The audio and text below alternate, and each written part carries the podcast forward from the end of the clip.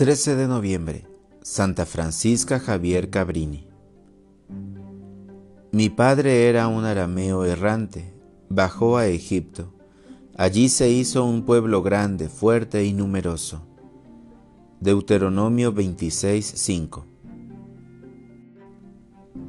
Hija de un acomodado granjero italiano, Francisca Cabrini nació en 1850.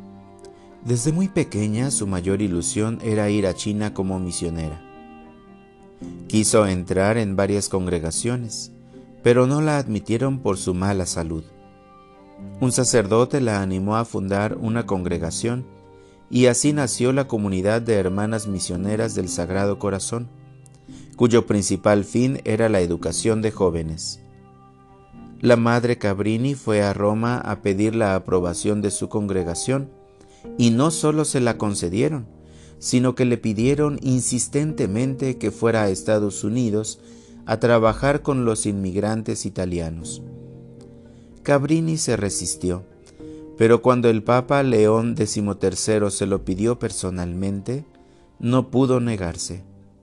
Después de muchas dificultades, consiguieron abrir una casa y un pequeño orfanato. Empezaron fundando en Nueva York primero y luego en otros lugares de Estados Unidos. Se le considera patrona de los inmigrantes. Es bien sabido que los inmigrantes tienen que luchar mucho para establecerse y ser parte no solo de la sociedad, sino de la Iglesia.